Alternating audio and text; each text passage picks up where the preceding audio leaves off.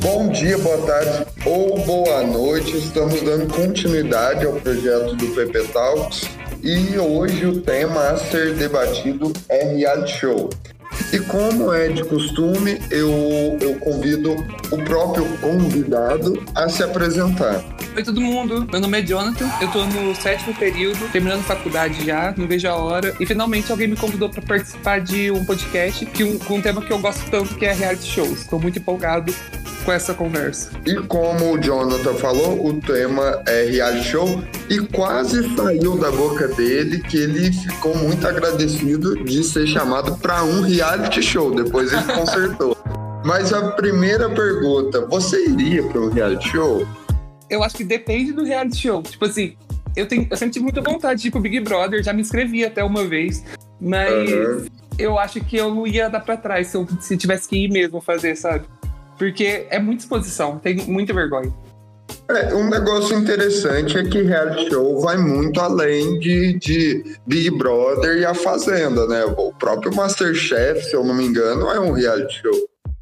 Masterchef eu não participaria, apesar de gostar muito, assistir. Eu, uhum. eu não aguento, eu não tenho psicológico para aguentar aquele povo sem educação gritando comigo, sabe? Uhum. Eu não aguentaria. Eu não aguentaria aquela cozinha de jeito nenhum. Por mais que eu saiba que é tudo armado, sabe? Eu acho que eu não participaria do Masterchef porque eles não aceitam pessoas que, que apresentam miojo, pipoca com limão. Sei cozinhar, mas eu não participaria. Eu queria que você falasse um pouco sobre. Porque quando surgiu o tema de fazer um, um, podcast sobre reality show, o seu nome foi o mais citado. Então eu queria falar Queria que você falasse um pouco sobre o, o seu gosto por reality show, quais você mais gostam, quando que começou esse gosto? Eu sou muito viciado em reality show desde que eu lembro, assim, eu sempre gostei. Eu, eu assisto reality show desde os bem produzidos, tipo Big Brother mesmo, ou, sei lá, uma, uma Masterchef, ou algum desses programas da MTV que são ruins, mas eles têm uma produção muito boa. Ou eu assisto esses programas do, dos Mukiranga, sabe? Tipo, uhum. aquele pessoal louco do cupom, aquele Quilos Mortais, reality show de, de, carro que tem no, no Discovery. Discovery é muito bom pra reality show, né? E eu gosto Sim. de reality show desde criança, assim. Eu, como eu sou mais velho do que geralmente as pessoas são na PP, eu assisti a primeira Casa dos Artistas. Eu torcia muito pro Supla e pra Bárbara Paz ganhar primeiro chip da história, nem existia chip na época. E a gente já tava torcendo pro casal. O Supla surgiu na casa dos artistas ou não? Não, na verdade ele era cantor, né, antes, que a Casa dos Artistas só pegou gente que já era conhecida, tipo uma fazenda, só que dentro da casa. Uhum.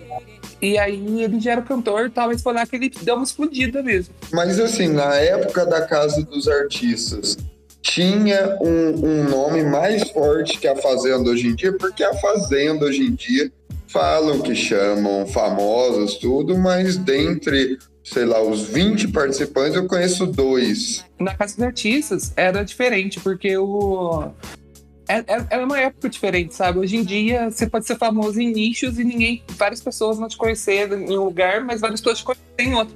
Naquela época era, é só artista de televisão e tal, o artista ele sempre estava em alta. Porque tava no uhum. Gugu todo domingo, tava, sei lá, do Faustão, era ator de novela, sabe? Então era diferente, assim, o tipo de, de pessoa que era considerada famosa antes e é considerada famosa hoje em dia. A proposta da Casa dos Artistas era parecida com a do Big Brother, com a da Fazenda, ou tinha coisas além disso? Não, vai, já vai eu sendo trivia dos reality shows. O, tem uma curiosidade muito foda no, da Casa dos Artistas. O Silvio Santos, ele ia comprar o Big Brother, o formato do Big Brother. Então aí, tipo, ele, ele começou a negociar com a Endemol, não sei o quê, não sei o quê. E aí, quando ele tava pra fechar, a Endemol entregou o manual do Big Brother pro, pro Silvio Santos. E aí ele pegou esse manual e, e tirou uma cópia, guardou com ele e cancelou o contrato com a Endemol. Falou, não vou mais. E aí ele foi, aí, tipo, reproduziu a Casa dos Artistas com, com os moldes do Big Brother. Então ele era bem parecido com o Big Brother mesmo, assim. Tinha prova, tinha... Eu não lembro muito das provas, não sei se tinha mesmo. Ou se ainda são na minha cabeça. Mas eu lembro que sempre tinha uma pessoa, tipo, mais poderosa como se fosse o líder. Eles votavam na frente do Aham. espelho, no quarto. Era legal. E assim, se você pudesse citar é, alguns motivos para você gostar tanto de, de reality show, você conseguiria citar? A gente gosta de cuidar da vida dos outros, né? Isso é uma Então, coisa melhor eu- pra cuidar da vida dos outros, que reality show não existe. Eu já me peguei é, envolvido com reality show. E às vezes, para alguém me perguntava por que, que eu assistia, eu vinha com a justificativa que é um recorte filosófico sobre a sociedade, é uma mini sociedade. Eu estou tentando entender como funciona. Você acha que isso é verdadeiro ou isso é uma desculpa de fofoqueiro? Ah, é mais simples falar, cara, eu sou fofoqueiro e eu gosto de cuidar da vida dos outros. que um pouco dos dois, porque realmente, se eu olhar um Big Brother ali. Eu tô usando muito Big Brother porque é meu favorito, né? Mas Uhum. se eu olhar um Big Brother, tipo, ou uma Fazenda que seja, eu não gosto da Fazenda. Eu acho que é o único reality show que tá em alta hoje que eu não assisto. Porque eu acho muito mal produzido. Mas. Tipo, todo, Mal todo produzido em que sentido? Nossa, cara, é horrível. Eu acho o que ele não é bem captado, o áudio dele é péssimo, as Ah, provas, sim, as provas Na são parte- ruins. Na parte técnica, roteirística da coisa mesmo. Sim, eu acho que a Record ela não Uhum. consegue criar um, é, um storytelling para os personagens dela, Uhum. sabe? Tipo, vai lá eu comprar o Big Brother de novo. Tipo, o Big Brother ela pega e ela cria o vilão dela, o mocinho dela, o personagem Entendi, principal. A entendi. Record tá nem aí com isso, ela só põe na casa e não tem roteiro, Entendi. sabe? Tipo, apesar de ser um reality show, não deveria ter roteiro. Tem roteiro, a gente sabe que tem, sabe? Eu interrompi quando você estava falando se é simplesmente fofoca da vida alheia ou se também tem. Porque eu acho que também tem um, um, um quê de recorte social. É, é interessante a análise do, do ser humano, como que ele vive confinado, como que se coloca um. Porque, por exemplo, imagina você ficar, sei lá, três meses num lugar. De repente, o seu mundo é reduzido a uma casa. E todo mundo tem um líder, todo mundo tem um, várias funções sociais. Então, acho que isso realmente existe. Nossa, com certeza. É, eu, tinha, eu fazia direito, né? Eu fiz direito, formei e tal. E eu tinha uma professora de psicologia que ela falava muito isso. Ela falava que o Big Brother era o melhor termômetro para saber como a sociedade funciona. Porque ali tem, tipo, uma parte da sociedade muito pequena que tá vivendo em Exato. grupo e eles têm que se virar, sabe? E aí, então... Exato. Então vai deles o... Como que eles vão fazer, sabe? E a gente consegue ver os comportamentos mudando. Por exemplo, no último, a Marcela. Ela... A mulher ia ganhar o Big Brother. Só que quando ela ficou sabendo que ela ia ganhar o Big Brother, ela relaxou naquela, naquele personagem que ela tinha criado. Não sei se é um personagem, sabe? Mas, pô, naquela pessoa que ela tava se apresentando, que ela Aham. desmoronou e ninguém gostava mais dela. Sim. E, e, é, você falou desse último BBB. Esse último BBB foi, acho que foi o único reality show assim que eu me envolvi mesmo, que eu peguei pra ver. E o que, que você achou sobre ele? É, discorra sobre os ganhadores, sobre quem você achou que ia ganhar, quem você queria que ia ganhar, que ganhasse. No começo, eu, como eu acho que a maioria das pessoas, estava torcendo muito pro grupinho ali da Marcela. Marcela, Gisele e Aham. Thelma. Só que conforme foi andando o negócio, elas começaram a ficar chatas. E aí eu comecei a torcer pro Babu. E aí, tipo, eu ficava Entendi. naquilo, ah, se o Babu ganhar ou a Thelma ganhar, pra mim tá, tá de boa. E aí, quando foi chegando mais pro final, no Big Brother, no paredão da Manu com o Prior, eu tinha certeza que quem saísse dali, quem ficasse na casa, ia ganhar o programa. E aí eu tava com muito medo, porque eu, eu tinha certeza que o Prior ia ganhar, sabe? E aí foi Uhum. muito legal quando ele não ganhou, graças a Deus. E eu adorei a Thelma ter ganhado. Pra mim foi super justo. Super válido também. E representa muita coisa, né? Então, isso que é, que é legal, é, falando nessa parte de recorte social, o vencedor ou o storytelling do reality show do momento conta um pouco sobre o momento também, você não acha? Eu lembro que na primeira Fazenda, quem ganhou, não sei se a primeira ou a segunda, acho que na primeira, foi o Dado Dolabella, que era um cara Nossa. que entrou na, na Fazenda é, com casos registrados de ter, ter agredido a esposa. E o último Big Brother, quem ganhou foi a Thelma. Então, tem uma, uma. O storytelling representa algo na sociedade. Nossa, isso é muito legal. A gente vê a evolução, né? Tipo, se você pegar, uhum. as histórias do, dos Big Brothers mesmo, até o terceiro Big Brother só ganhou homem. Aí ganhou uma mulher, pra ganhar homem de novo, pra ganhar mulher de novo, demorou, sabe? Tipo, eu acho que a, uhum. a sociedade ela foi mudando. Faz um tempo que só ganha mulher. Não ganha Sim. mais homem. Tipo, ela faz uns 5 anos, eu acho, que não ganha homem. Não tenho certeza. Mas faz bastante tempo, assim. E é, e é muito louco isso, que a gente vai vendo como a sociedade ela passou de um negócio super machista, que tipo, ai, ah, mulher não pode isso, mulher não pode aquilo. E agora tá dando prêmio pra mulher, tipo, sei lá, igual a Emily que ganhou esses dias, ela é insuportável, sabe? E ganhou o Big Brother. Então, tipo, é, é muito louco isso. Em relação à comparação dos, desses dois reality shows que a gente tá falando mais, do da Fazenda e do Big Brother.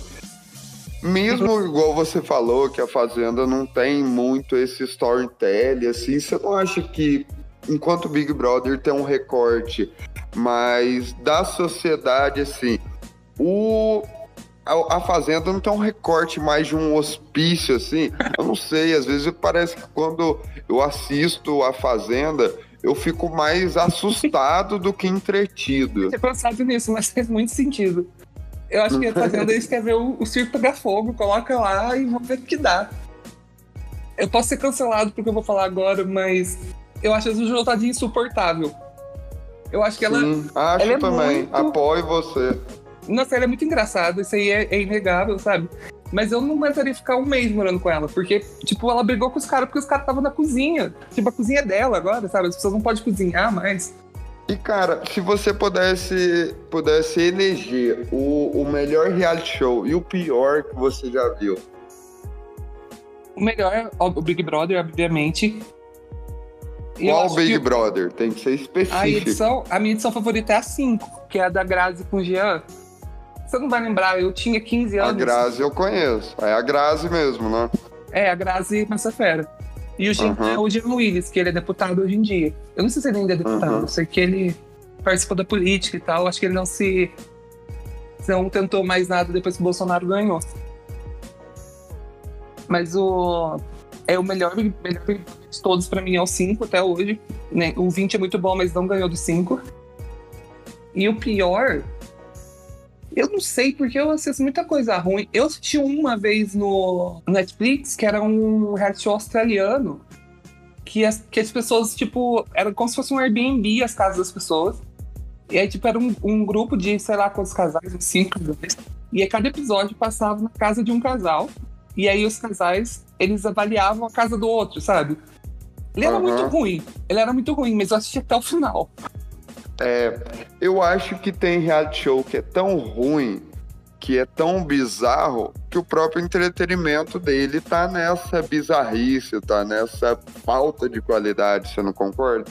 Nossa, com certeza. É igual quilos mortais mesmo. Tipo, gente, Exato, as pessoas quilos são mortais doentes. É bizarro, né? Você parar pra acompanhar. Já vi aquele também, esse eu gostava de ver, que era um que, que a, os familiares pediam tipo uma intervenção na casa de pessoas que, que, que juntava muita sujeira dentro de casa. Já viu esse? Ah, já, os acumuladores, né?